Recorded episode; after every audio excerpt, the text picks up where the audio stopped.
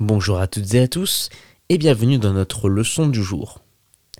Les trois mots que nous allons découvrir aujourd'hui sont suspendre, un amant et un chiffon.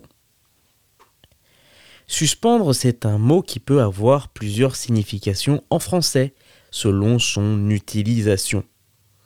Ça peut vouloir dire que l'on arrête quelque chose temporairement, qu'on le met en pause. Ou bien ça peut aussi vouloir dire accrocher un objet avec un peu de hauteur. On peut dire j'ai décidé de suspendre mon cours de yoga pendant les vacances. J'ai décidé de suspendre mon cours de yoga pendant les vacances.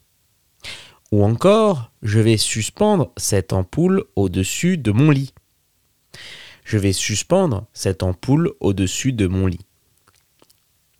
Un amant, c'est le nom que l'on va donner à quelqu'un qui se retrouve dans une relation amoureuse, une relation romantique.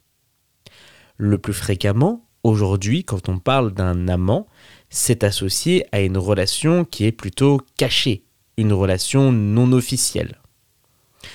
On peut dire Roméo était l'amant de Juliette. Roméo était l'amant de Juliette. Ou encore, je crois que ma voisine a un amant en plus de son mari. Je crois que la voisine a un amant en plus de son mari. Un chiffon, c'est un morceau de tissu que les gens vont utiliser dans le but de nettoyer ou d'essuyer quelque chose chez eux. Parfois, ce sont des vieux vêtements que l'on va utiliser comme des t-shirts pour être un chiffon. On peut dire rien de mieux qu'un chiffon pour nettoyer la poussière. Rien de mieux qu'un chiffon pour nettoyer la poussière.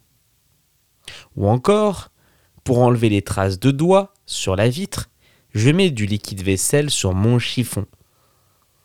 Pour enlever les traces de doigts sur la vitre, je mets du liquide vaisselle sur mon chiffon.